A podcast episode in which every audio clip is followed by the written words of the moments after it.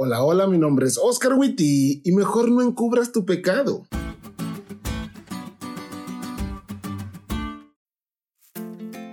Hace unas semanas atrás, Esther y yo fuimos a platicar con una chica de nuestro distrito a la que apreciamos.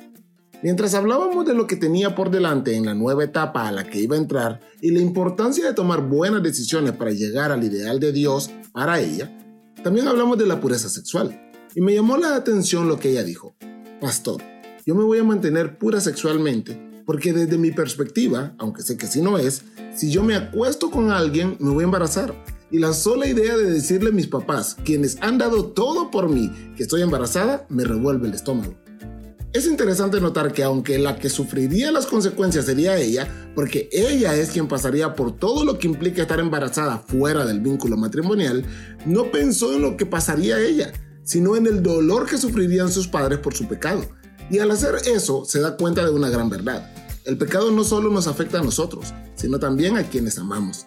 Tal como dice la lección, con el pecado nos hacemos daño a nosotros mismos, afectamos a los demás, acarreamos deshonra a nuestras familias o iglesias.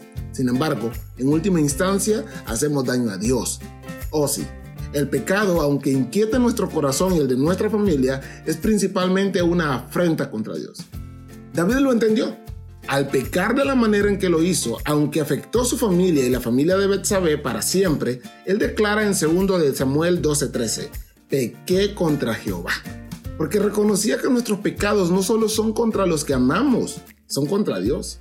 José entendió que al acostarse con la esposa de su jefe no le estaba fallando a su jefe, sino a Dios. Y vos deberías entender que cuando pecas a quien le fallas, por encima de los que amas o de ti, es a Dios. Tal como David, después de la plática con Natán, reconoce que tus pecados deliberados lo único que causan es dolor en el corazón de Dios. No encubras tu pecado, así nunca prosperarás. Mejor confiésalo y apártate de él.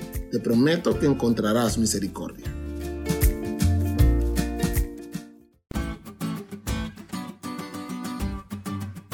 ¿Te diste cuenta lo cool que estuvo la lección? No te olvides de estudiarla y compartir este podcast con todos tus amigos. Es todo por hoy pero mañana tendremos otra oportunidad de estudiar juntos.